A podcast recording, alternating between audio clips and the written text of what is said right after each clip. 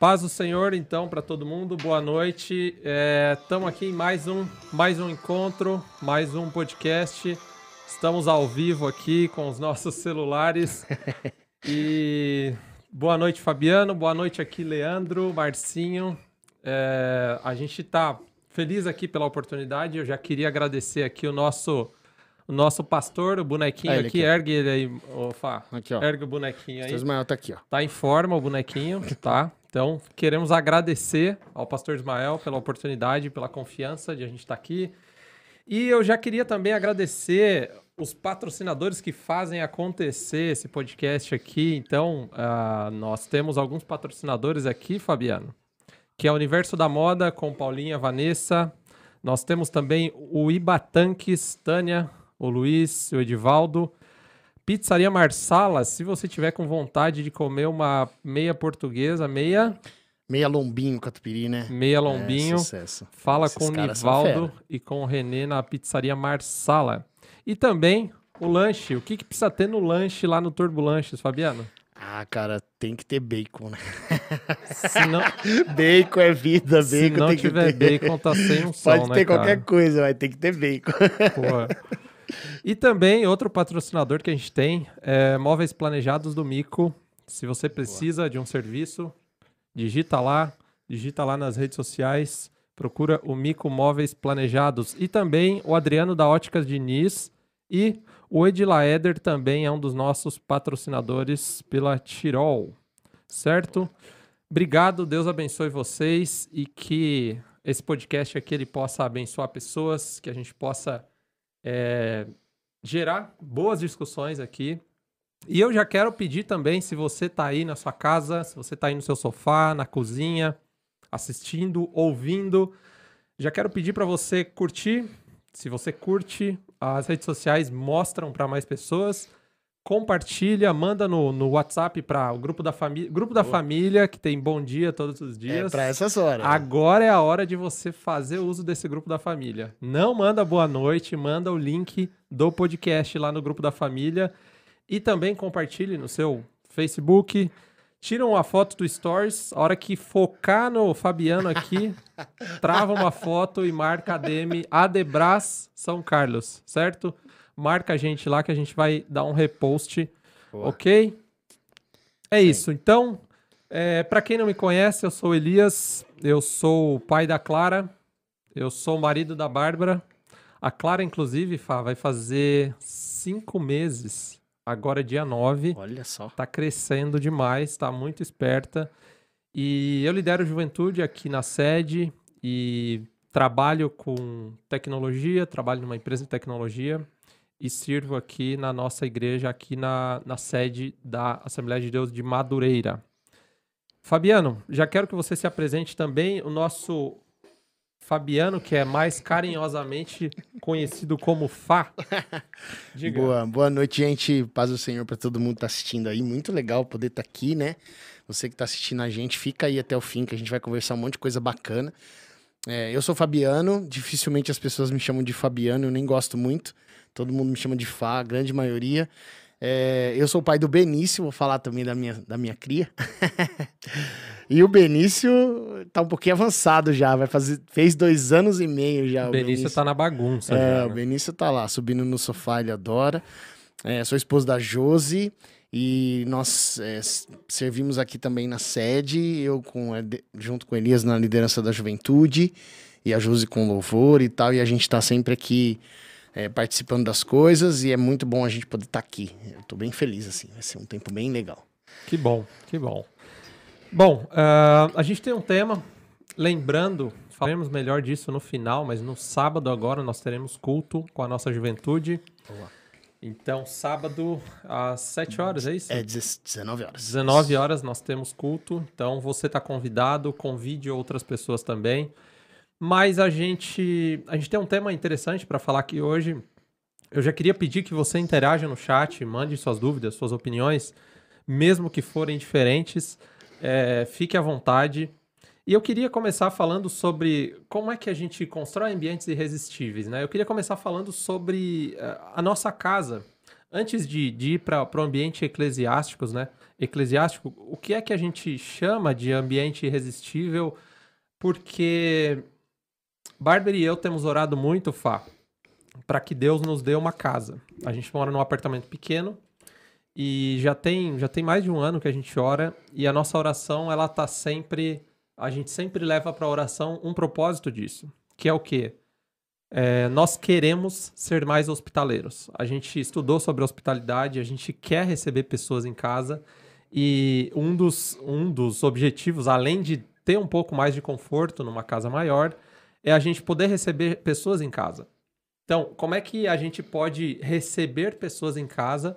É, uma coisa que eu quero, inclusive, é transferir muitos dos meus encontros, das reuniões do discipulado para dentro de casa.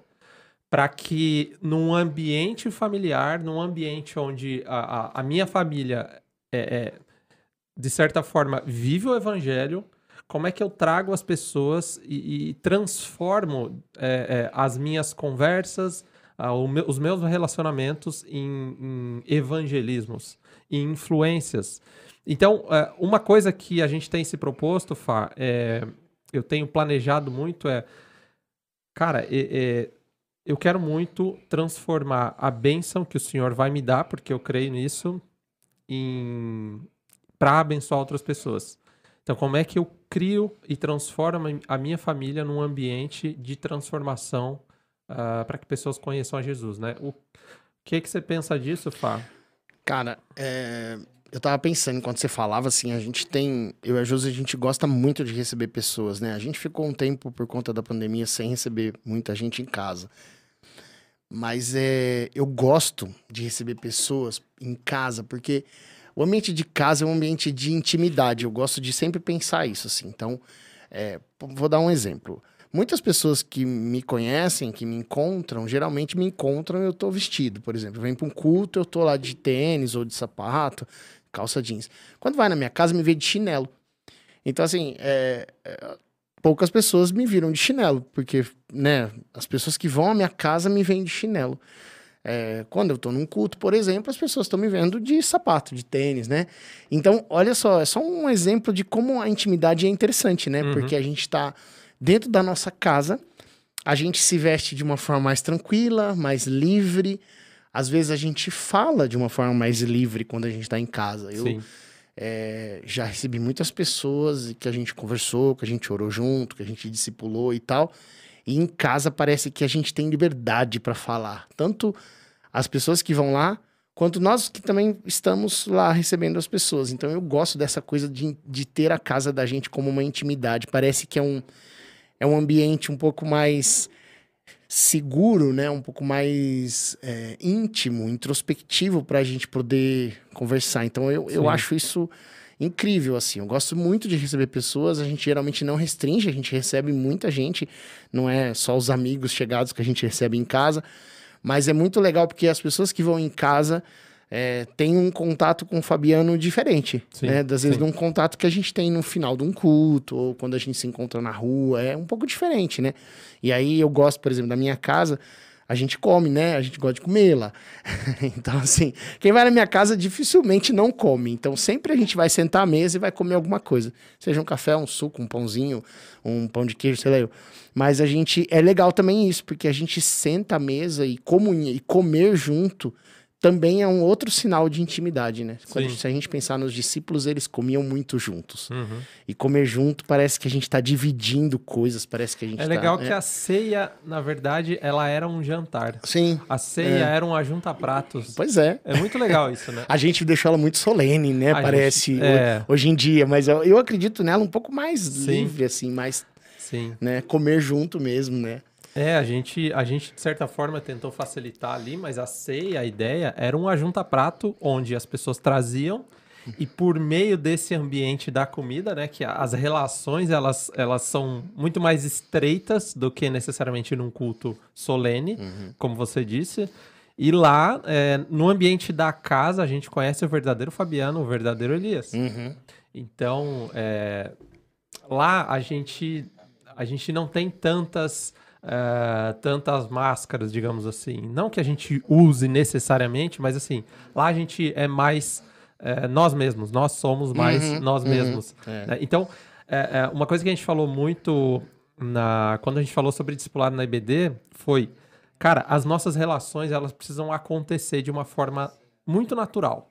Então, assim, é, eu não chamo alguém na minha casa para evangelizar, mas eu vou evangelizá-lo. Uhum, uhum. É muito legal isso, porque é, tem um termo que eu gosto muito, que o cristão ele tem que ser um radar. Um radar assim, meu, o que é que aquela pessoa tá passando, como é que ela tá. Tanto é que eu aprendi uma pergunta, Fá, falando de visita em casa, eu aprendi uma pergunta para começar a falar do evangelho na minha casa. Que é mais ou menos assim: uh, Fabiano, eu vou orar por você essa semana. Pelo que que eu posso orar? Boa.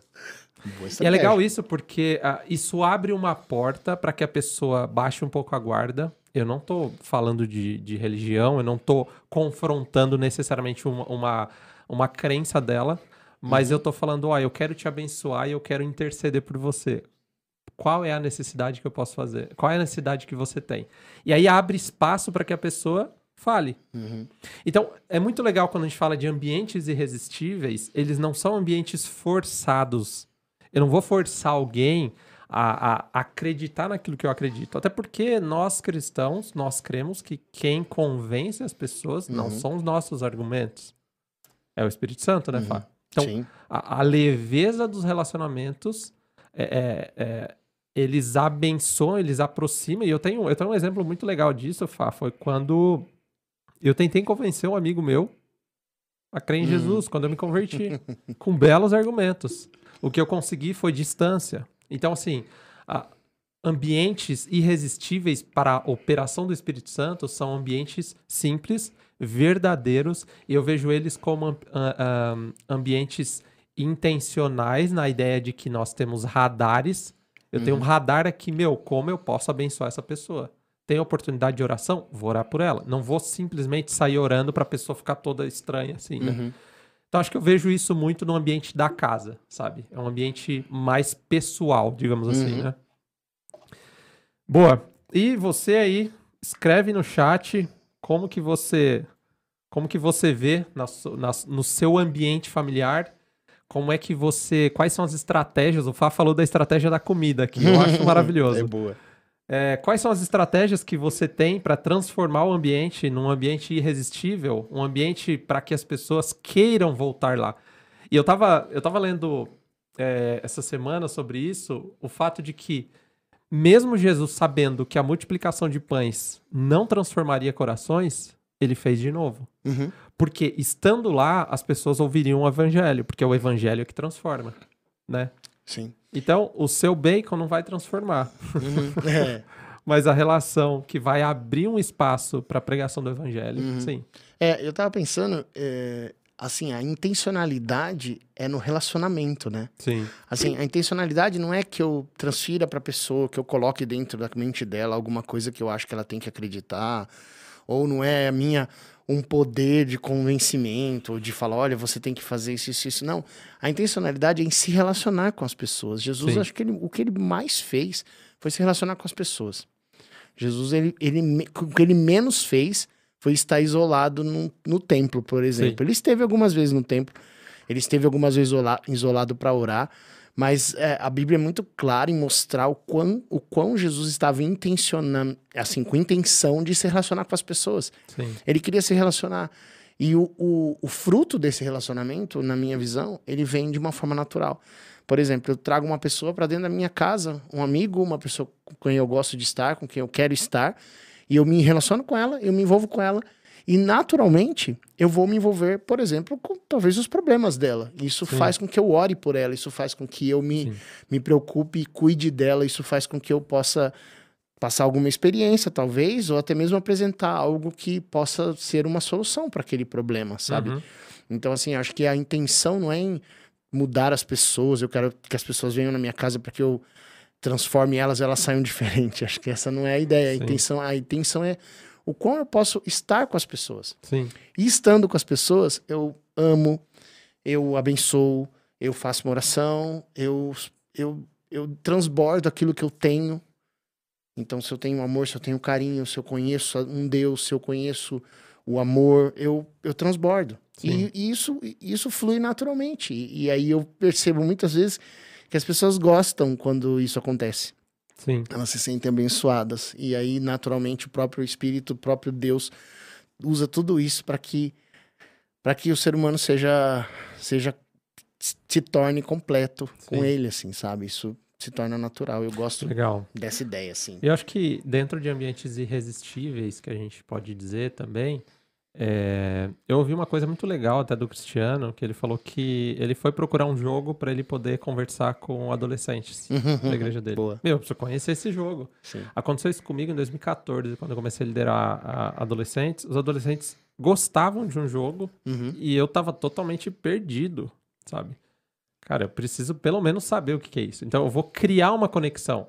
Essa conexão necessariamente transforma a vida deles? Não mas essa conexão cria um ambiente uhum. para as relações. Sim. É um ambiente onde as relações se repetem, se aprofundam e a pregação do evangelho e, e, e se torna um meio para a pregação do evangelho, né? Então, é, é uh, eu, eu acho que eu vi o Hernanes falando isso. Abre a Bíblia e prega. Ele falou assim, cara, a gente precisa contextualizar. Quando você chama alguém para sua casa, precisa haver uma relação né? Uhum. Precisa haver um. um uh, principalmente quando é alguém próximo, alguém amigo, tudo. Então, Sim. acho que os ambientes irresistíveis eles transformam é, discípulo de Jesus em canais de bênção, sabe? Eu, eu, eu vejo muito assim. Legal, Fá. E acho que saindo um pouco do ambiente familiar, deixa eu ver se alguém comentou alguma coisa aqui. É, o Jerry Bastos mandou um, um aleluia aqui o Leandro, o Ismael Silva. Ismael Silva, isso. Eu acho que o Ismael Silva é o nosso Ismaelzão aqui, né? não sei, não sei se é o nosso pastor aqui. Mas boa noite aí para vocês do YouTube. Tem uma galera no Facebook também, Pastor Elaine, olha que honra, Quem Pastor tá Elaine, homens abençoados, Elias, Fabiano, boa. É, a Edneia tá aqui, tem algumas pessoas aqui. Marcos, Roberto Ferdinando, Valeu, gente. Isso. Comentem aí, gente. Pode comentar, mandar pergunta, sei lá. Compartilhem a live. Ó, minha avó ali, ó. Minha avó é a dona Joaquina. Ah, boa. É a senhora mais linda dessa São Carlos, gente. Boa. Ela, ela é, é. bonita. gente, é, compartilhem, tá? Mandem esse link para outras pessoas. A gente vai continuar aqui o tema. Davi também, estamos por aqui. E aí eu queria saltar um pouco, né? Eu falei que a gente estava falando sobre os ambientes familiares, como é que a gente eh, cria ambientes para a pregação do evangelho. É, e, e aí, assim, né? Algumas pessoas perguntam por que, que o culto de jovens ele é diferente do culto de domingo? Por que, que a gente tem coisas diferentes?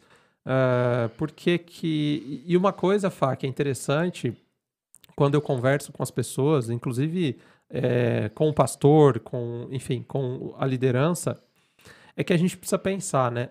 O que é, por que é que a gente é, faz cultos, né? Por que, que a gente faz cultos? E aí, assim, tem, tem vários porquês.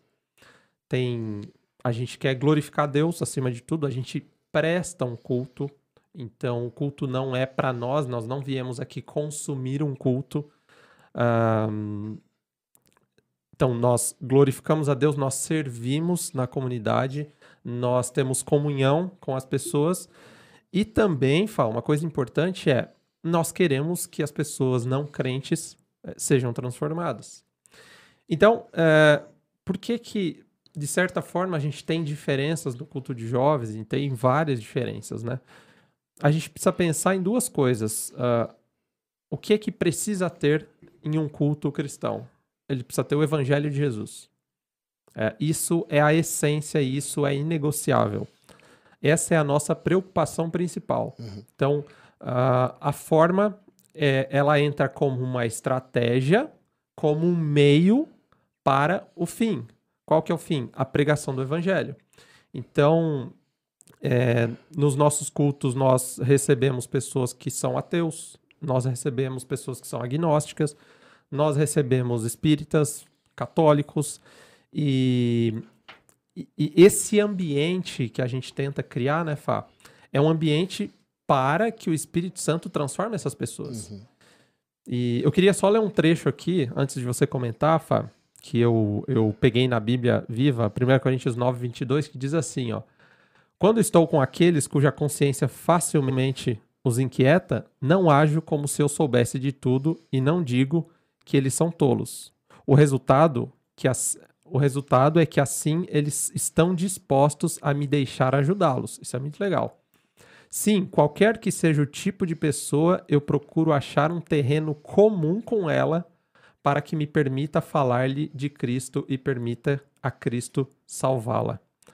23. Faço isso para levar o evangelho a eles e também pela bênção que eu próprio recebo quando as vejo ir a Cristo. Então, é, é, é muito legal isso, né, Fá? Que é, a gente tem uma essência e a gente entende que isso é inegociável, que é a palavra de Deus, o evangelho de Jesus, o evangelho da transformação, o evangelho da cruz. Mas uh, quais são as estratégias, né? Uhum. A gente cria formas. Como é que você vê isso, Fábio? Cara, eu acho que, na minha visão, assim, é, essa, essa clareza do que é essência, do que é forma é muito importante. Porque eu já vi pessoas falando, ah, mas quando você faz um culto diferente, tá, tá, tá, você altera a forma, vo, você tá ferindo o, os princípios e, e, e, na verdade, não é assim, né? Então a gente precisa sempre ter muito isso como pano de fundo. A, nós temos a essência, como você falou, o Evangelho de Jesus, a cruz de Cristo como, como nosso centro, Jesus como nosso centro, tudo aquilo que é princípio inegociável da palavra de Deus, a gente tem como princípios. É, porém, a gente precisa dessa contextualização em, em termos de, de encontros e reuniões. É, porque nós, nós, a nossa sociedade, ela é, ela é multiforme. Sim. Né? Então, quando a gente olha para os cristãos do primeiro tempo, esse texto que você leu maravilhoso aqui do apóstolo Paulo, ele está falando exatamente disso. Ele está falando, eu preciso entender essa multiformidade da sociedade que eu vivo, das pessoas que estão ao meu redor, para que eu possa cumprir aquilo para que, que Deus me chamou para que eu possa, possa cumprir o chamado que é falar do evangelho. Uhum. E, eu, e hoje acho que isso fica mais intenso para a gente, porque hoje nós vivemos uma sociedade talvez muito mais complexa do que Sim. Os cristãos no primeiro tempo. Eles tiveram muitos desafios, não estou desmerecendo eles é, no sentido de, de, de, dessa sociedade, mas hoje nós vivemos uma sociedade muito complexa. E quando a gente fala de juventude, a gente vai para um mundo muito mais complexo Sim. do que a gente possa imaginar. Então a forma ela vai trazer para a gente né, essas, essas contextualizações, essa forma de fazer diferente. Às vezes que algumas pessoas até olham e falam, ah, não, mas é, não, nós não deveríamos fazer assim. Ela traz sim uma, uma, uma estratégias assim muito, muito boas para a gente poder alcançar esse mundo multiforme. É, é, é uma forma de eu conseguir é, por exemplo, em me inserir no mundo da juventude, sabe? Porque uhum. a juventude trabalha num mundo, é, vive num mundo muito assim, diferenciado. Então não adianta eu achar que, ah, eu vou ignorar, por exemplo, que hoje nós temos uma influência muito grande da rede social, das redes sociais. Sim. Eu não posso ignorar isso. Então eu preciso usar isso como estratégia ao nosso favor. Então a gente precisa trabalhar redes sociais, a gente precisa, sei lá, fazer, criar estratégias para que as pessoas é. possam se sentir atraídas para o que a gente está fazendo, sabe? Para que a gente possa chamar a atenção das pessoas. Eu, eu vejo muito como essa questão de chamar a atenção. De falar, meu, ó, deixa eu te falar uma coisa. Sabe quando você fala assim, Elias, olha para mim, deixa eu te falar uma coisa. Eu tô te chamando a sua atenção. Então, é, acho que a forma, ela trabalha dessa forma, de, desse jeito, de eu chamar a atenção das pessoas, de eu chamar a atenção. Eu quero que chamar a atenção do jovem. Eu quero que ele olhe para mim, eu quero que ele venha aqui. Porque quando ele vier aqui, quando ele olhar para mim, eu vou falar para ele de coisas importantes. Muito legal isso. Especiais para a vida dele, sabe? Acho que é isso. Muito legal. É, é, a gente pode até correr o risco, por exemplo, de ter a verdade, ter a Bíblia, e como nós não contextualizamos, como nós é, é não não temos um engajamento social, nós não temos um engajamento nas mídias sociais, a igreja pode estar vazia. E aí a pregação do evangelho que é para os não crentes crerem em Jesus, a gente pode não ter, a gente pode não ter pessoas aqui porque talvez a nossa linguagem ela é para a geração passada, uhum. Que não conversa com a linguagem de agora. Isso é muito tem, tem algo que a gente precisa repetir aqui muitas vezes. A, a forma, ela não transforma, ela apenas atrai. Uhum. Também não adianta eu atrair e não ter Bíblia. Se não tiver conteúdo. Não ter Também. conteúdo, não ter essência, não uhum. ter palavra. E aí fica, fica zero a zero. Uhum. Né? Então, uh, a gente precisa de pessoas ouvindo o evangelho para que haja espaço é, de transformação. Então, nós precisamos ser bíblicos. Isso uhum. é inegociável. Mas também nós precisamos responder as perguntas da nossa, da nossa geração. Uhum. Então, o que é que está acontecendo hoje nas mídias sociais? Sobre o que é que a, a, os nossos adolescentes estão falando? Sobre o que é que nossos jovens estão falando? Uh, como é que eu consigo, por meio de uma pregação de Levíticos, uhum. fazer com que ele preste atenção e seja invadido pela palavra de Deus? Uhum. Percebe? É, é, a criatividade numa ministração, ela não é uma opção. Ela é a, a forma pelo qual eu sirvo a essência. Então, de certa forma, é a bandeja uhum. para pelo qual eu estou entregando o evangelho. Né? Então, nós não queremos ser uma igreja muda. Nós não queremos ser, não, não queremos ser um ministério bíblico, porém uh, irrelevante. Uhum. Irrelevante por quê? Porque ninguém está ouvindo o que a gente está pregando.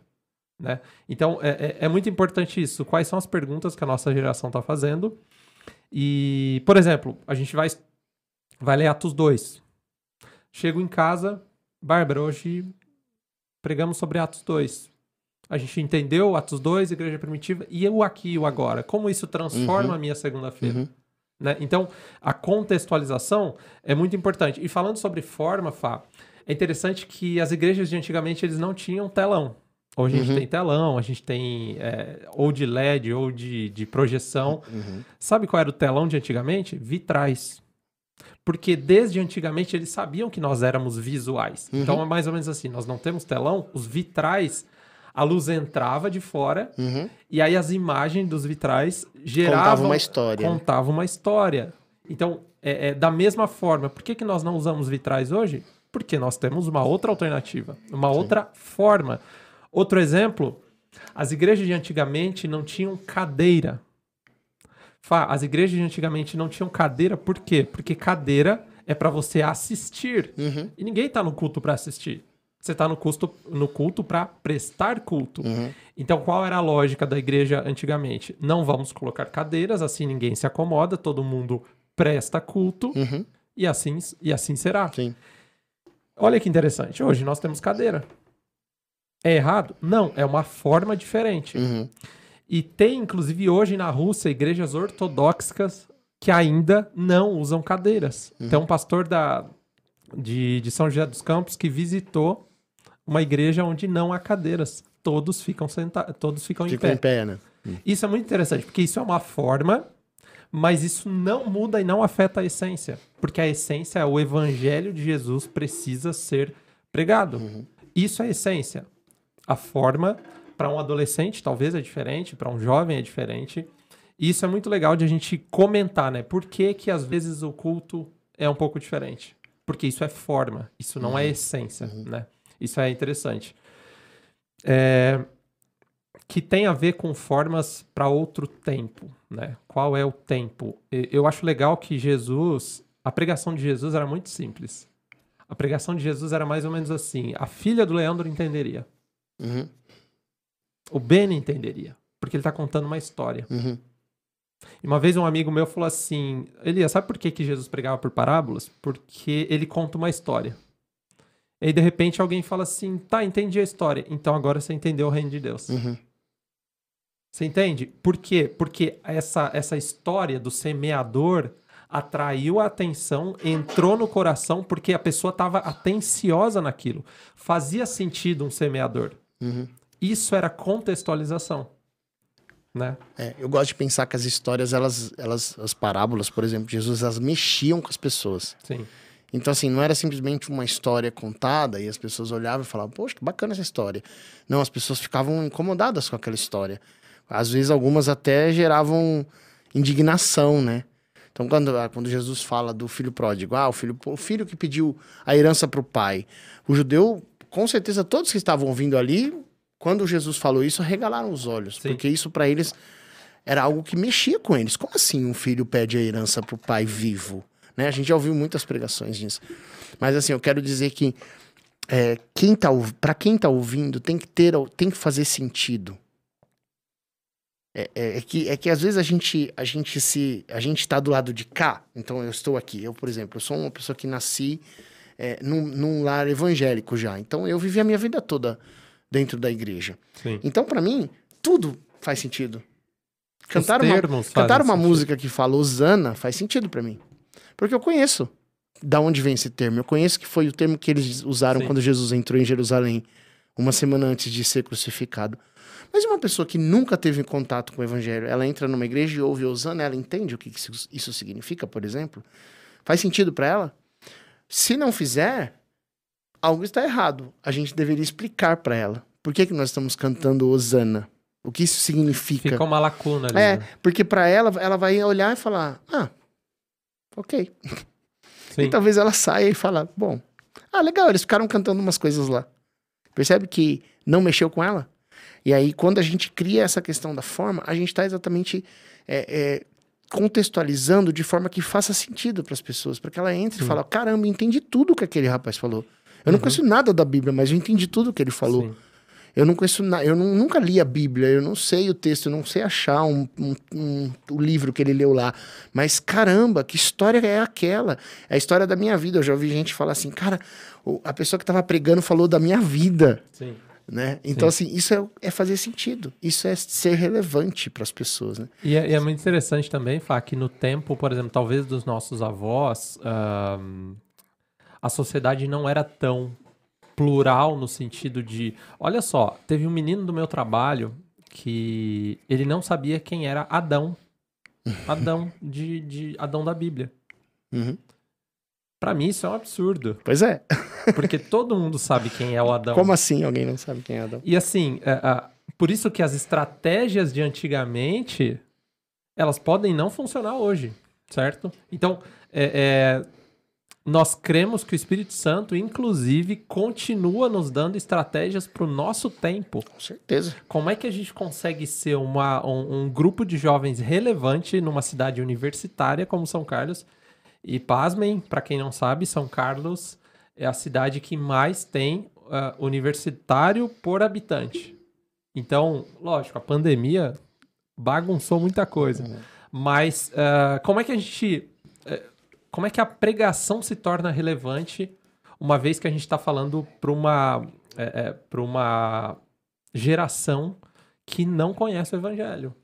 Como é que a gente se torna relevante com estratégias que atraiam a atenção? Deixa eu ver o que, que esse povo está falando. E aí, como resposta, ela recebe o evangelho de Jesus. Certo? Uhum. Porque ok, eu posso não usar estratégias, mas eu posso não receber ninguém aqui também. Uhum. Eu posso não usar estratégias, mas eu posso ter pessoas que não querem que eu fale de Jesus para elas. Uhum.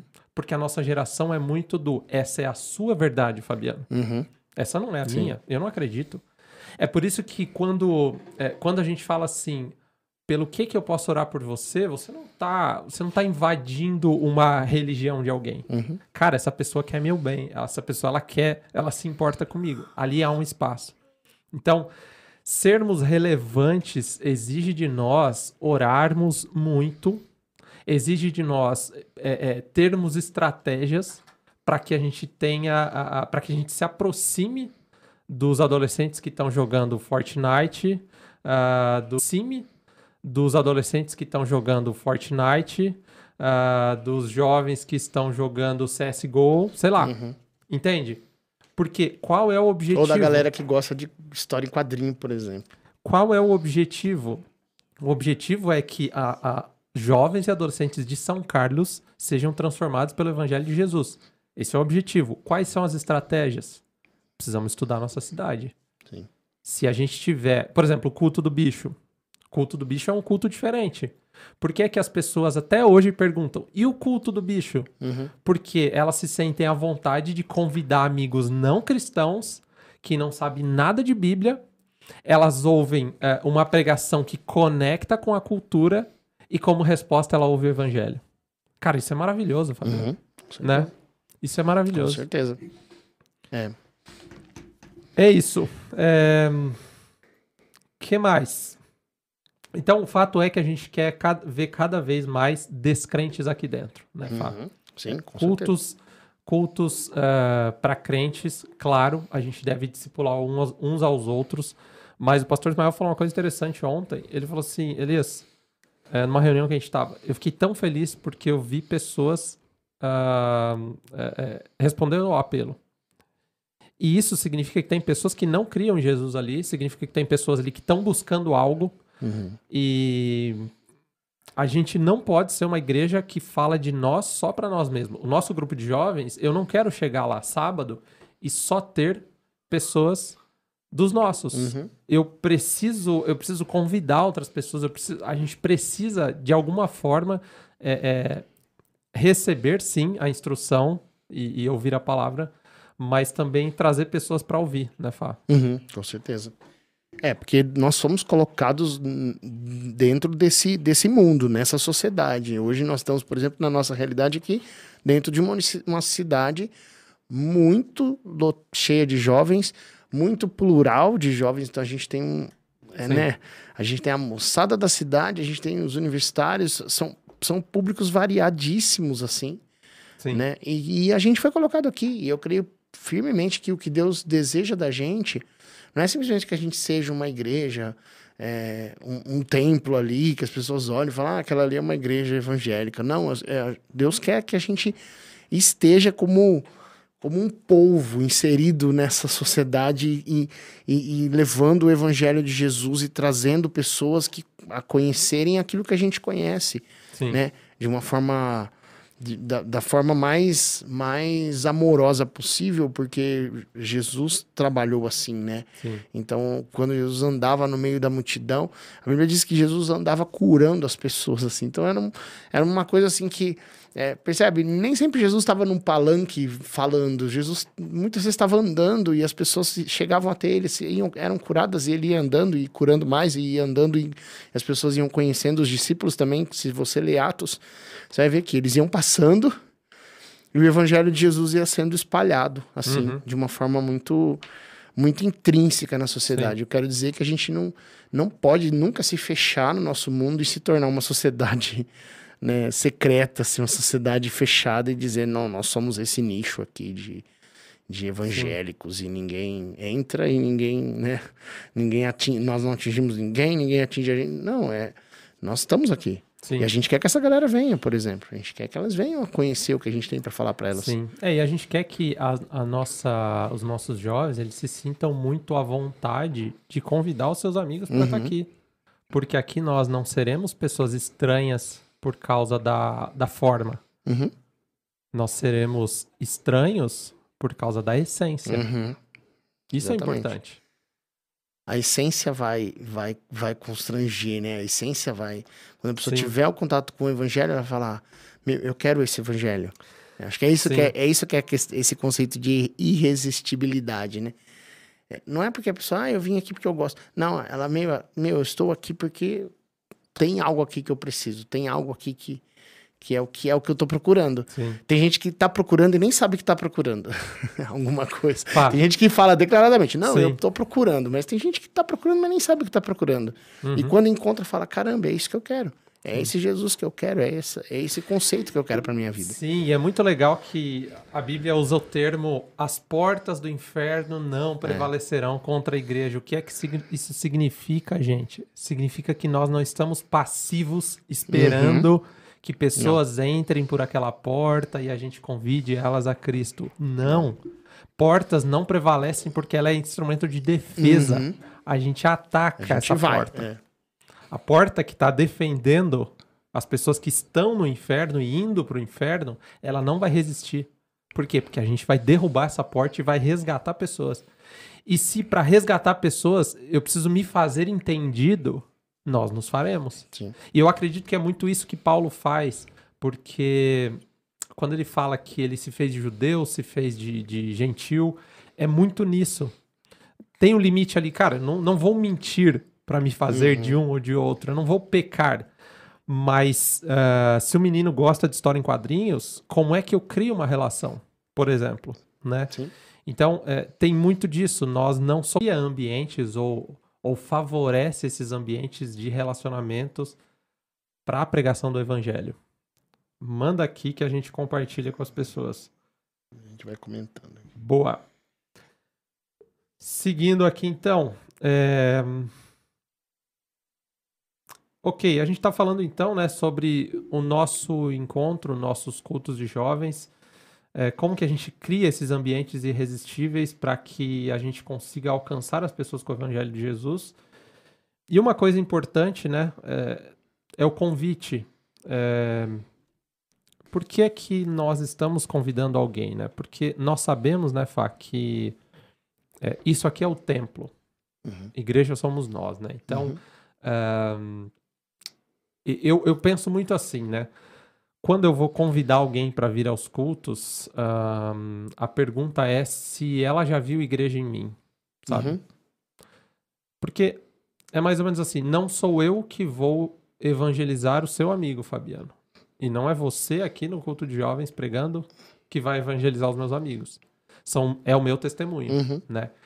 Então, é, é, eu vejo que o convite ele é importante para a gente trazer essas pessoas para é, é para que esse ambiente que a gente está gerando de relacionamentos é, seja também um ambiente propício para a transformação. Mas você tem alguma, algum insight sobre isso, Fá? Sobre essa questão do convite? Como é que a gente pode fazer esse convite de uma forma que faça sentido? Cara, eu acho que eu concordo com você, assim, é, ele, ele faz sentido o convite se, se a pessoa com quem eu tô convidando vê algo em mim, se ela tem. Se o meu relacionamento com ela gera algo, assim. Se, não, não, fa, não faz muito sentido, por exemplo, eu chamar uma pessoa, ah, vamos lá no culto, se essa pessoa não, não sequer saber o que, eu, o que eu vivo e como eu vivo. Então eu gosto, assim, de, de pensar que é, o meu relacionamento com as pessoas, as pessoas conhecendo o Fabiano é, e as pessoas sabendo como o Fabiano é, é um gancho para eu falar, olha, é, eu quero te convidar para um, um, uma, para você conhecer algumas coisas muito interessantes que tem a ver com o meu estilo de vida, né? Então assim, é, às vezes as pessoas elas, elas têm medo de convidar os outros assim para vir num culto, alguma de uma reunião, porque talvez o próprio, a própria, a própria, o próprio conceito dela mesmo de Deus está um pouco um pouco confuso. Ela mesma não, não, uhum. não, conseguiu se encontrar, né? Então eu acho que tem a ver com isso, assim, de eu, de eu estar refletindo alguma coisa e dizer para ela, olha, é, eu quero te convidar para uma reunião, eu quero que você que você conheça uma galera igual eu, por exemplo. Sim. Que vive isso que eu tô te falando, sabe? Isso é muito legal do testemunho que eu lembro que eu trabalhava numa empresa aqui no centro e tinha um vidro que dava assim para a Avenida São Carlos. E eu lembro muito bem como que, como que um amigo meu descobriu que eu era cristão. Uhum. Foram todo mundo olhar as meninas passando uhum. e eu uhum. fiquei sentado. E ele virou e falou assim: Pô, por que, que você não foi? Até brincou, você não gosta? Tal, tal, tal. Eu falei, cara, não, eu sou uhum. discípulo de Jesus. Aí, assim, dali em diante, Fá, é, começou a rolar conversas no café. Uhum. Porque de certa forma, o meu testemunho fez com que ele visse uh, alguma segurança para compartilhar problemas. Uhum. Uh, o Felipe uma vez falou algo interessante também do trabalho de uma pessoa que veio pedir conselho. Isso é muito legal. Uhum. O nosso testemunho, é, porque a gente bem pode se tornar uma pedra de tropeço, inclusive. Sim. Né? Sim. Então, a pessoa fala assim, cara, eu nunca vou entrar naquela igreja porque eu conheço aquele cara lá. Uhum. Se aquele cara vai lá, então eu não vou. Então, assim, é, é, eu acho que o convite ele deve existir, mas a gente tem que exercitar uma coisa primeiro. Como é que. Como é que eu estou gerando testemunho de. Jesus a partir da minha vida, sabe? Eu acho que o convite ele é um secundário. Uhum. Ele deve acontecer, mas ele é secundário, né? É, e eu, eu creio que se, se a gente estiver vivendo isso, vivenciando isso, o convite ele, ele fica. Ele, ele se torna muito mais poderoso. Sim. É, eu quero dizer assim. É, hoje a gente tem vivido um tempo em que as pessoas estão muito assim, arredias em relação a, ao evangelho mesmo e às igrejas, né? Então, conheço muitas pessoas que falam, ah, eu, não, eu nunca vou, eu não, eu não quero, é, porque por N motivos. Uhum. Porque eu vejo coisas estranhas na televisão, porque é, eu tenho um vizinho, e uma igreja do meu lado e eles são muito barulhentos, sei lá, tem uma série de, de questões. Mas se ela ver em mim algo diferente, ela fala: Ah, eu vou. Uhum. Legal, quero sim. Eu já tive esse tipo de experiência. Assim, de eu, de eu convidar pessoas que muitas vezes falaram: Nunca vou numa igreja evangélica. E aí eu convido, e a pessoa fala: Ah, legal, você tá convidando, eu vou, hein, Fabiano? Porque eu, eu te conheço. Ó então, eu vou. é, ó que eu vou. E assim, acho que, acho que isso tem a ver com, com a nossa, o nosso testemunho, a forma como a gente é apresentado, né? Paulo fala que a gente é como carta é, enviada, né? Então, assim, se a pessoa ler algo em mim, é, que é o próprio Jesus, o próprio Evangelho, o próprio amor de Deus, isso faz com que o convite seja muito mais poderoso. Ela passa até por cima do, do preconceito que ela tem né? Ah, preconceito, ah, igreja evangélica, eu não quero ir. Mas de repente ela fala: Não, eu vou, legal, eu vou. De repente, a partir do momento de oração, eu já conheci pessoas que eu orei por elas, que não eram cristãs, pediram oração, eu orei. E aí um dia que eu convidei, ela falou: Eu vou, eu vou porque você orou por mim, eu vou porque você é, porque eu senti abraçada por você. E aí as pessoas falam até assim: Meu, você tem uma energia diferente. Uma vez uma pessoa falou pra mim: Não, você tem uma energia diferente, eu quero ir lá. Eu, aí eu falei: Pode ir, que eu vou te mostrar como chama essa energia. Eu, eu sei, essa energia tem um nome. Tem um nome, é uma pessoa. ela é uma pessoa, ela não é uma energia, ela é uma pessoa. Vamos lá, beleza, você pode chamar de energia, mas eu vou te, chamar, vou te, vou te apresentar essa, essa pessoa. E aí você vai ver o que, que gera essa energia. E aí é, eu acho que o convite aí ele faz sentido. Eu concordo com você. É muito importante a gente convidar as pessoas. Mas muito mais importante é a gente conhecer Jesus e refletir Jesus. Uhum. Porque se a gente conhece Jesus e reflete Jesus, e aí eu acho que a igreja ela, ela, ela tem esse papel também de capacitação. Sim. Então eu venho para cá, eu, eu sou em comunhão com os meus irmãos, a gente estudando a Bíblia, a gente participando de uma escola bíblica, a gente estando nos cultos, a gente sendo ministrados no, nos cultos, isso me capacita a conhecer mais Jesus Sim. e me capacita a sair daqui ao longo da minha semana, no meu trabalho, com a minha família, refletir Jesus. E aí, cara, a gente é carta. As pessoas Sim. leem e falam, meu, é isso aqui que eu preciso. Sabe? Sim. O Billy Graham fala algo é. também. Ele fala assim que talvez você seja a única Bíblia que o seu amigo vai ler. Exatamente. É. Olha que interessante. Eu, e eu concordo plenamente. Essa frase é maravilhosa do Billy Graham, né? Porque é, a gente tem a tendência de falar, não, vem aqui que eu vou te mostrar a Bíblia, né? Eu tenho uma bibliona aqui, ó. Tá louco. Eu, venho aqui eu já vou... tô te não, lendo não, faz então, dois anos. É, pois é. Mas o mais importante é que ele leia essa Bíblia aqui em mim. Sim.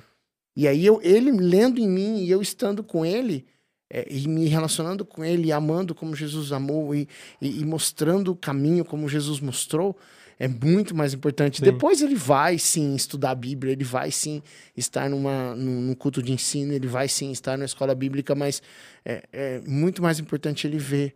Né? Que era o que aconteceu com os discípulos, né? A Bíblia diz que os discípulos andavam e as pessoas iam atrás deles porque sabiam que o que eles estavam carregando era era preciosíssimo. Sim, eu, eu vi uma frase uma vez, Fá, que diz assim: O mundo está cansado de ouvir falar de Jesus. Eles querem ver Jesus. Jesus. Pois é. Onde estão é os discípulos de Jesus? É bem isso. É né? Bem isso. Porque Jesus, Jesus, quando ele passa, as multidões ficam. Sabe, o pastor pregou sobre Zaqueu. Zaqueu sobe na árvore. Uhum, uhum. É, eles davam um jeito. Então, assim, o mundo quer ver Jesus. Uhum. E aí, assim, é, eles estão vendo algo de Jesus em mim, né? Isso é muito importante. Uhum. Mas convidem as pessoas para o sábado, porque a gente crê, a gente crê, a gente está crendo aqui que a galera tá demonstrando Jesus. E não, e não tem só culto de jovens na nossa igreja, né? No sábado tem culto nas congregações também. Uhum. Uh, então convidem as pessoas e, acima de tudo, é, permita que a palavra de Deus leia você seja transformado por ela. Então, a gente falou do convite, a gente falou de, de da pessoa, e aí eu venho para uma parte que é recebendo as pessoas, é, conectando as pessoas, né? Aqui na, na juventude, a gente se preocupa muito com, com essa recepção, com o host. Meu, aqui é, aqui é onde estão as pessoas que têm vida eterna, Aqui é onde estão as pessoas que dizem que, que creem no Senhor do universo, que são discípulos de Jesus e que têm uma alegria que não é circunstancial. Então, como é que a gente recebe essas pessoas? Uhum. É com alegria? Percebe?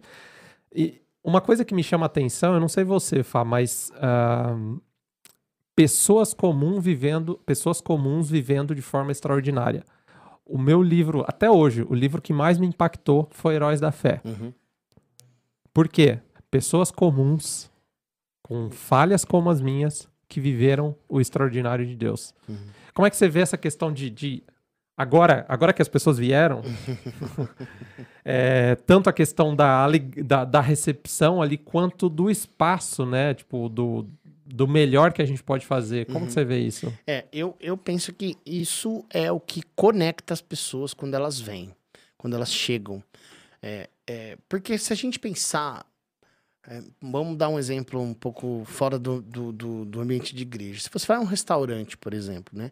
A igreja não é um restaurante, a gente não vem aqui consumir, como você disse. Mas vamos imaginar um ambiente, pensando em ambiente. Quando você vai num restaurante, se você chega na porta do restaurante, a porta do restaurante está suja, como você se sente? Você já estranha. Você fala, epa, nossa, que lugar sujo. Isso, isso já, isso já te te dá um. E o contrário é verdadeiro. Quando você chega na porta de um restaurante, por exemplo, tem uma pessoa sorrindo na porta, Sim. falando, seja bem-vindo. Sim. Você sente uma outra coisa. Então, eu estou querendo dizer que é, na, nos, nos nossos encontros, eles também precisam fluir dessa forma. As pessoas precisam chegar e entender que que ambiente gostoso, que bacana Sim. estar aqui. Apesar de eu não ser um cliente, eu tô, não estou pregando uma igreja clientelista é. aqui. Né? Nós não somos clientes, a gente não é para ser agradado quando a gente chega. Mas é, é, nós, como seres humanos, como pessoas, a gente, a gente vai estar onde nós nos sentimos bem. Essa é a Sim. realidade. Né? Então, se eu estou num lugar é. limpo, bacana, em que as pessoas me recebem, é, já ouvi milhares de testemunhos de pessoas que falaram assim: Meu, eu cheguei na igreja e uma pessoa falou comigo, duas falaram comigo. Eu cheguei, eu, eu fiquei impactado com as pessoas falando comigo, conversando comigo. Porque às vezes a pessoa chega, ela, ela acha que ela, ninguém vai falar com ela, ninguém vai olhar para ela e de repente ela é envolvida. Sim. Eu quero dizer assim, envolvimento. Pá, ela é envolvida. Quando ela vê, ela tá na roda da galera falando, conversando, e ela fala, caramba. Até hoje aqui. o pastor Ismael conta né? uma história que ele visitou uma igreja em São Paulo, que ele não esquece, ele não lembra o que foi pregado direito, mas a recepção uhum. foi calorosa, foi espontânea. Uhum. E uma coisa interessante que você falou, a gente não é restaurante, não tem serviços, nada disso, Fá, mas assim, é, é, qual é o melhor que nós podemos fazer uhum. em relação ao nosso espaço, em relação à nossa música, em uhum. relação à nossa recepção? Qual é Sim. o melhor possível? Por quê, gente? A gente não é um restaurante, como disse o Fá, mas Lá em Êxodo 31, de 1 a 3, o que que acontece? Deus exigia excelência. Uhum. E não era assim, Deus exigia excelência num tempo de tecnologia, no deserto. Uhum. O que que acontece? Deus escolhe Bezalel para o trabalho e ele escolhe detalhes de como o tabernáculo, como é que a arca, como é que as coisas seriam feitas, as cores. Fabiano, no deserto, cores, uhum. sim. Então, assim, a, a desculpa de que meu, a gente vai pregar o evangelho e, e ok. Não, uhum. nosso Deus não é um Deus é, de pouca coisa. A pergunta é: qual é o melhor que nós podemos fazer? Se Deus exigiu excelência no deserto, ele exige menos de nós com hoje, Fá? Com certeza não. Eu tava pensando num exemplo aqui, né? O Marcinho tá aqui, o nosso técnico de som, tá na, né, nos cultos aí, conduzindo toda a parte de técnico de som. Eu sou cristão, já desde que eu, que eu né, era muito jovem. E eu já entrei em algumas igrejas assim, ah, vou cultuar nessa igreja. Eu tava visitando uma cidade, sei lá. vou cultuar nessa igreja. E eu entrei na igreja. O som era tão alto, tão alto que eu não consegui ficar. E eu sou cristão. Eu estava ali para cultuar a Deus. Mas o som estava tão alto, tão alto, tão alto que eu falei: não consigo ficar aqui, não consigo cultuar, não consigo prestar atenção no que o pastor está falando, não consigo. Percebe? O ambiente me incomodou de uma forma que eu falei: cara, não dá para ficar aqui. Eu saí. É, então, assim. É, é, só um exemplo de que o ambiente ele precisa envolver as pessoas. Sim. Ele precisa envolver as pessoas. Quando Jesus toma a última ceia com os discípulos, a Bíblia é muito clara em dizer: tinha um lugar ele foi preparado, era uma sala mobilada, é, é, era um ambiente em que foi preparado para aquilo. Então, assim, tinha ali, os, os discípulos estavam ali para ter aquele momento. Era, era O objetivo era eles estarem com Jesus naquele último momento da ceia em que Jesus daria várias instruções, o, o traidor seria revelado, várias coisas iam acontecer. A última ceia foi toda, toda muito bem preparada, porque Sim. ela precisava ser assim. E com a gente não é diferente. A gente precisa, estamos falando de ambiente, né? Uhum. E eu creio firmemente que a gente precisa criar esse ambiente envolvente.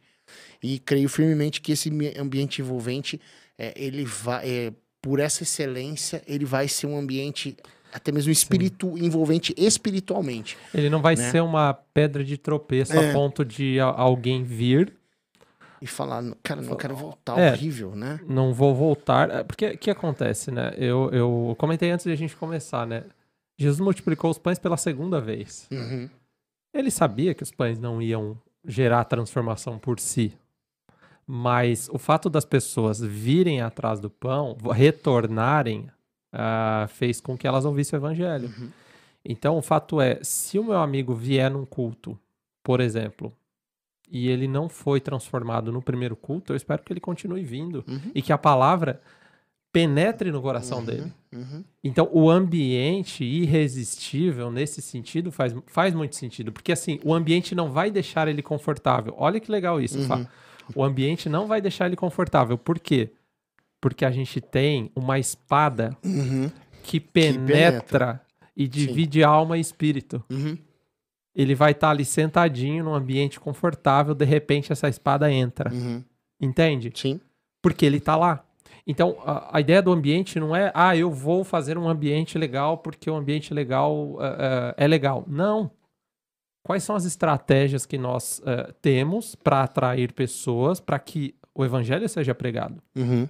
Além do que eu tenho feito diretamente nas minhas relações, uhum. na minha casa. Né? Então, isso é muito legal. O uhum. ambiente não é pelo ambiente. Eu não quero deixar as pessoas aqui se fosse assim, não vou pôr ar-condicionado, não vou pôr nada. Uhum. Não, a gente quer que o ambiente seja bom, Sim. propício, para que o espírito faça. Sim. Porque não somos nós que fazemos. Nós não sabemos quando. Eu não sei quando Deus quer transformar o meu amigo. Sim. Mas eu quero ser o canal pelo qual Deus vai fazer isso. E para que isso aconteça, eu não posso ser um empecilho, sabe? Uhum. É, é, eu tava pensando sobre esse podcast hoje. É, eu quero ser um instrumento. É mais ou menos assim. O Fai é um churrasqueiro. Gente, o Fai é um churrasqueiro assim, top. Mais ou menos. Pensa assim: o Fai é um bom churrasqueiro e ele sabe fazer o corte da picanha. Massa. E aí ele usa para que que ele usa? A faca. Se a faca não tiver afiada, ele vai conseguir fazer o bom corte da picanha? Não, não vai. É a faca que fez a picanha? Não. Não. Mas, ela é Mas ela é um instrumento. Então, como é que a gente cria instrumentos, ambientes irresistíveis para que o, o churrasqueiro. o churrasqueiro Jesus. para que o carpinteiro. para que o, o. Como que a gente cria para que a espada venha, para que o evangelho venha como essência uhum. é, é, e transforme a vida das pessoas? Isso é maravilhoso, né, Fá? É. Eu acho que eu gosto dessa ideia, assim, de que o ambiente físico ele, ele a gente faz com muita excelência porque Deus nos chamou para servir dessa forma. Então, tudo que fizer, a Bíblia diz, tudo que você fizer, é, seja em palavra, seja em ação, faça dando graças a Deus, né? Então, é, a gente faz tudo aquilo com muita excelência, primeiramente para que Deus seja glorificado por meio Sim. disso, mas para que também isso seja, tudo isso seja instrumentos para que a gente alcance o objetivo que é Deus falar conosco Deus falar com as pessoas, Deus, to Deus tocar as pessoas. E aí eu gosto dessa ideia de que esse ambiente físico, ele muito bem preparado, planejado, a gente planeja um culto.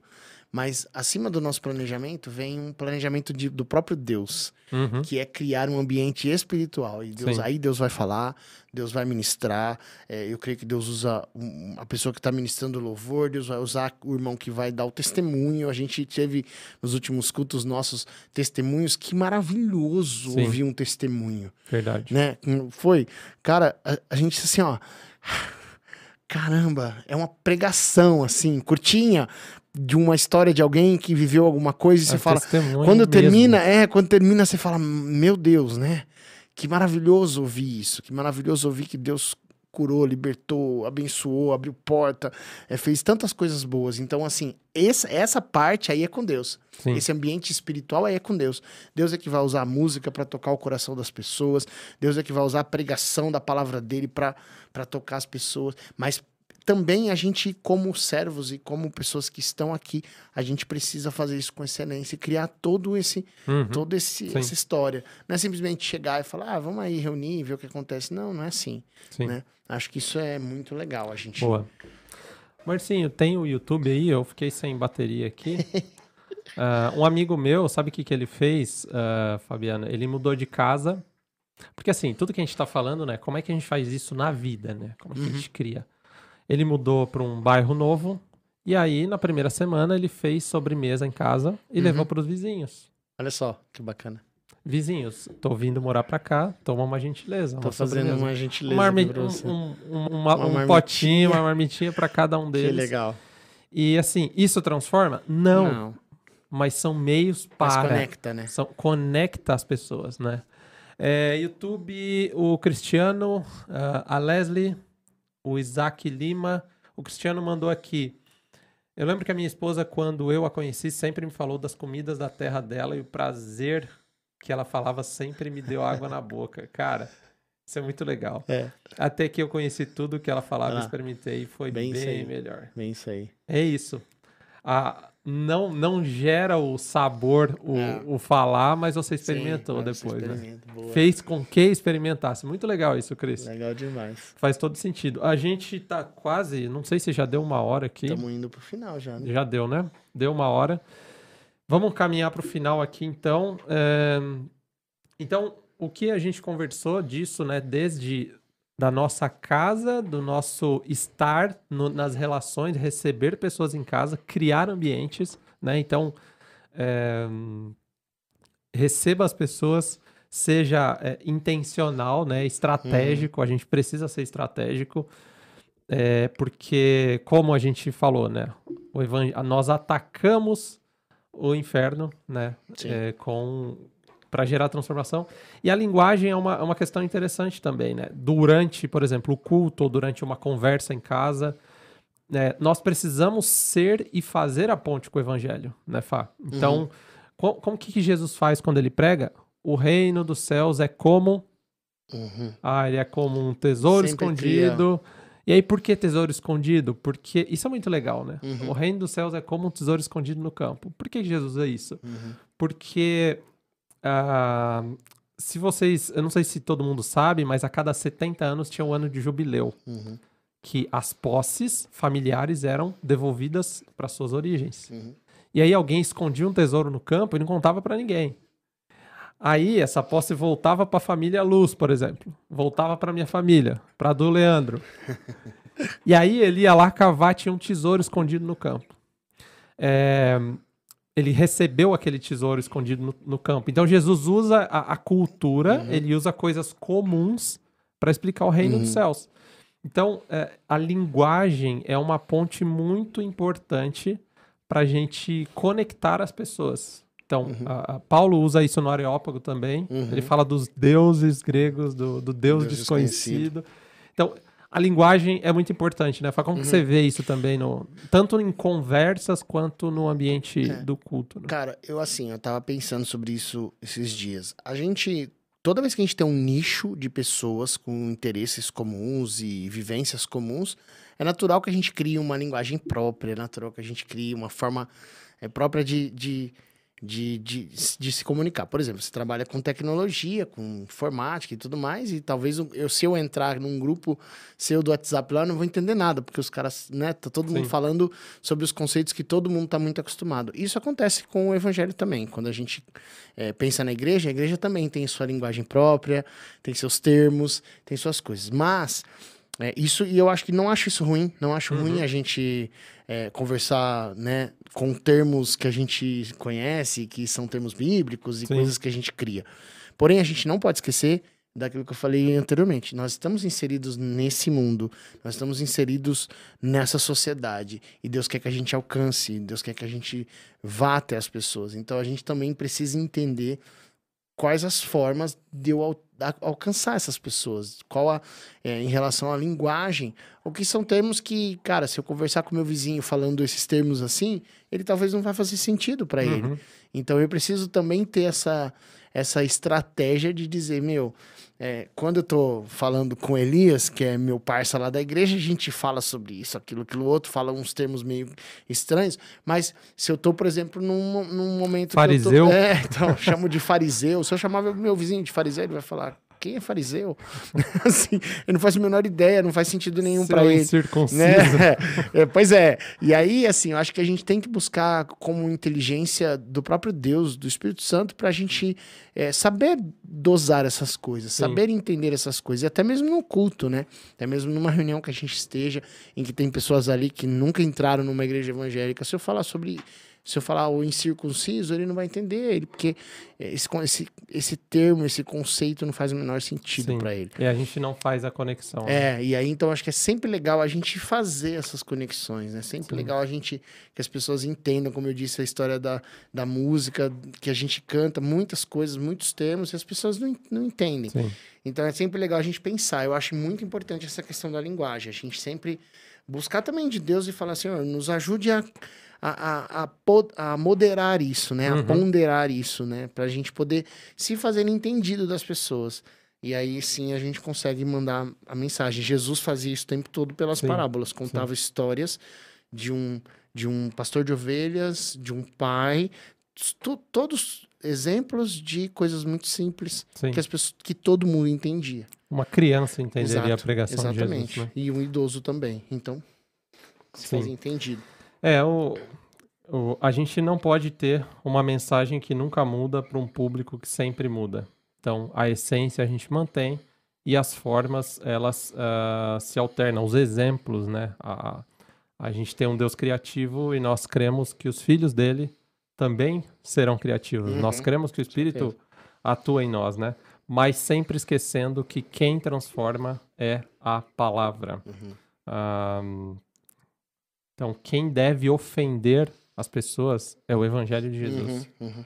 O que deve constranger não é o fato de que é, quando a pessoa chega na igreja a gente tem um gueto. Uhum. O que deve constranger é o Evangelho. O Evangelho tem que constranger as pessoas, sabe? Cara, como é que eu sou impuro, sabe? Como é uhum. que o Evangelho tem que me constranger e não eu constranger pessoas com os meus costumes me tornando uma pedra de tropeço para a fé, né? E por fim, assim, né, o que é que nós queremos ver na, nos nossos encontros? Nós queremos ver pessoas que adoram a Deus, que amam Jesus, que são transformadas pelo Espírito, uh, e nós queremos ver pessoas que não creem em Jesus vindo e sendo levadas à transformação, né? Então, como a gente falou, há coisas essenciais que são inegociáveis. Uhum. Evangelho, palavra de Deus, nós não negociamos o evangelho de Jesus. E há coisas que são não essenciais, que é a forma. Então, a forma são estratégias é, eh, para que ajudam a gente a ter acesso às pessoas. Então, o ensino bíblico inegociável. É, esse é o objetivo, então. É, o Espírito. Isso é importante a gente é, é, pontuar, pessoal. O espírito não depende da forma, mas ele usa uhum. a forma, né? Então, é, ele usa a, as nossas estratégias, ele usa a nossa vida e nós, em oração, eu tenho certeza que a gente consegue entender, né? Como, quais são as estratégias, quais são as relações, quais são as formas que a gente tem para isso. E, e por fim, né? Eu gosto do exemplo o que, o que a gente realmente quer é que o máximo de pessoas ouça o evangelho de Jesus. E tem, um, tem uma, uma, frase interessante, Fá, que é assim: se nós jovens queremos alcançar não cristãos com o evangelho, a forma é muito importante. Porque a falta de contextualização que você falou pode se tornar um impedimento para quê? Para que todo o ouvido ouça. Uhum, uhum. Portanto, a essência é prioritária para a transformação, mas a forma é importante para que as pessoas se acheguem e ouçam o evangelho.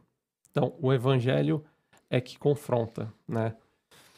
E e por fim, eu acho que o, o texto de Atos 2, de 41 a 47, ele é um, um dos exemplos ali de que as pessoas viviam essa vida comum, né, Fá? Uhum. Essa vida comum do dia a dia. Uh, ensino, lá tinha ensino bíblico, comunhão, devoção, generosidade e, por fim, influência. Uhum. Que aí vem a parte é, como é que é, o evangelho transforma as nossas vidas a ponto disso extrapolar para mim a segunda-feira, uhum, terça, quarta, uhum. meu trabalho. E aí sim, é, como a gente disse, né, o convite passa a fazer sentido, uhum. né? É, e aí, assim, acho que a gente pode fechar essa porta, né, Fá, com a questão da influência, uhum. né? O culto, ele exerce um tipo de influência. Então, no próximo sábado, a gente vai falar sobre esperança, então, uhum. o culto, ele tem um papel muito importante de pregação do evangelho, é, como a gente falou, né? A pregação do evangelho, a contextualização, mas a nossa vida é, de fato, a, a Bíblia que o mundo lê, uhum. né? Uhum. Algum é. comentário sobre isso, Fabiano? Não, falei bastante aqui. falei bastante. Por fim, bastante coisa. Gente, uh, Ambientes irresistíveis, eles são ambientes intencionais. Acho que a gente precisa pensar nisso. Ambientes irresistíveis são ambientes intencionais.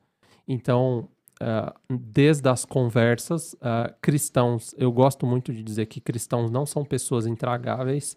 Então, como é que nós nos tornamos pessoas uh, relacionáveis como é que nós nos tornamos pessoas amigas das outras para que próximos delas elas possam perceber Jesus na nossa vida. Uhum. Então, criar ambientes irresistíveis começa desde a forma como eu me relaciono, a forma como eu recebo pessoas em casa, a forma como eu, eu executo o meu trabalho e também, por fim, a forma como a gente presta o nosso culto. Uhum. Excelência é, devoção, oração e principalmente a pregação do Evangelho de Jesus. Uhum. Então, acho que esses são os pontos, né? Esses são os pontos importantes quando a gente fala de ambientes irresistíveis. A essência é inegociável e a forma ela muda. Certo, Fá? Certo. E considerações finais, Fá. Estamos é, terminando. A gente tá, eu tava pensando aqui, estava falando, tava, tava raciocinando aqui, pensando é, algo incrível, né? Que Jesus, que, que Deus fez por meio de Jesus, né? É, até Jesus Cristo, a presença de Deus estava restrita ao templo. Depois de Jesus Cristo, é, da morte dele, a presença de Deus ela passa a estar acessível a nós e aonde nós estivermos. E então eu estou falando isso porque é, eu acho que o elemento que une todas essas coisas é a própria presença de Deus. Então, Sim. eu tendo Deus em mim, eu não estou restrito ao culto. Apesar de o culto ser muito importante e eu, estar, e eu, e eu querer estar aqui. Mas quando eu vou para o meu trabalho, quando eu vou conversar com meu vizinho de manhã, no sábado de manhã, ou quando eu vou comprar pão na padaria, a presença de Deus está comigo ali. Uhum. E aí, é, esses dias até uma pessoa me parou na rua, é, não sabia que eu era evangélico, ele veio me dar um folheto, ele falou: "A presença de Deus está com você?" Eu falei: "Está". Então assim, é, acho que isso é o que cria. Então eu, eu conhecer a Deus, conhecer a presença de Deus, o Espírito Santo habita dentro de mim, e aí onde eu vou, a presença de Deus está, né? E aí é, é ela que torna as coisas irresistíveis. Não sou eu, não é o Fabiano, né? E nem a forma como a gente faz o culto. É, a, a presença de Deus é que cria esse ambiente. Aí as pessoas passam a, a, a olhar para isso e a ver, como a gente disse, a ler a nossa vida como uma Bíblia, como uma carta, e elas passam a ser, sim, é, atraídas pelo próprio Deus. Então, sim. Então, acho que isso é o, é o mais importante, assim, a gente deixar essa mensagem. Eu conhecer a Deus, prosseguir em conhecê-lo, como diz a própria Bíblia, e, e, e fazê-lo conhecido. E aí, para isso, eu tenho um milhão de mecanismos. Para isso, a gente faz os cultos de jovens. Então, é, é por isso que a gente fala: é muito importante que vocês que estão assistindo a gente, a juventude, venham para o culto de jovens e convide outras pessoas para o culto de jovens. Porque aqui a gente vai estar tá junto, a gente vai adorar Deus, Deus vai falar com a gente, Deus vai se manifestar no nosso meio, a gente em comunhão vai experimentar um pouco mais da presença de Deus e sair daqui é, para levar a presença de Deus para onde nós estivermos. E pessoas vão conhecer a Deus, seja aqui ou seja lá no, na, na padaria, quando eu for comprar o pão, ou seja meu vizinho, quando ele vai na minha casa, ou seja quando eu, sei lá, faço um, uma, uhum. uma gentileza pro meu vizinho, como seu amigo fez lá, de levar Sim. um. Então, assim, acho que isso é, é a, a, coisa mais importante, então, a gente pensar, né? A presença de Deus comigo, né? A presença de Deus em mim, Deus em nós. Cristo, né, é Deus conosco. Então é Sim. é Jesus no centro de tudo na nossa história, na nossa vida, e aí se a gente passa a conhecê-lo dessa forma, se torna muito natural eu convidar alguém para vir. Se torna muito natural eu falar pro meu vizinho, olha, eu vou orar por você. E se torna natural as pessoas nos procurarem também. Falar, olha, olhem por mim, eu tô passando por isso, por isso, por isso. Acho que isso é, isso é o que eu queria deixar assim como mensagem, né? Final aí pra gente ficar refletindo aí. Sim, muito bom. Minhas considerações, por fim, eu eu tava lembrando aqui do termo que Cristo cresça e eu diminua. Como é que os meus julgamentos eu posso zerar eles para que a glória de Cristo seja vista uhum. nos meus relacionamentos, nos nossos encontros, né? Uhum. E é isso que você falou. Um, como que, como que o, o, eu posso, nas minhas relações e nos nossos encontros, é, revelar Jesus apesar do que a outra pessoa é, do que a pessoa gosta, porque a minha intenção não é mudá-la uhum. pela lei. Sim. Minha intenção é mostrar Jesus para que ele transforme a vida dela. Isso é muito importante, né? E por fim, nós precisamos estar preparados para carregar a maca de amigos, subir em telhado, uhum. levá-los até Jesus e talvez o carregar macas seja você fazer o convite, ir buscá-lo, uhum. continuar convidando. Um, e é isso. Uhum. A gente crê que os nossos encontros eles são um meio para que a pregação do evangelho aconteça e pessoas sejam transformadas pelo evangelho de Jesus. Amém, Fabiano? Amém. Isso aí. Amém. Muito bom papo. Bom demais. Fabiana Nem é bom de tempo. papo. Elisa é bom de papo. Passamos, passamos aqui, né, Leandro? Passamos do um tempo, um pouquinho. Mas, gente, é, muito feliz aqui de estar aqui mais uma vez. Queria agradecer mais uma vez aí ao nosso pastorzão. Boa. E no próximo final de semana, a gente vai ter o nosso culto de jovens no sábado à noite, às 19 horas. Então, convide o seu amigo. Boa. Convide, carregue maca, busque-o, tá? E venha. É, acesse as nossas redes sociais lá, jovens e adolescentes, jovens e adolescentes, e, e, e compartilhe a nossa arte.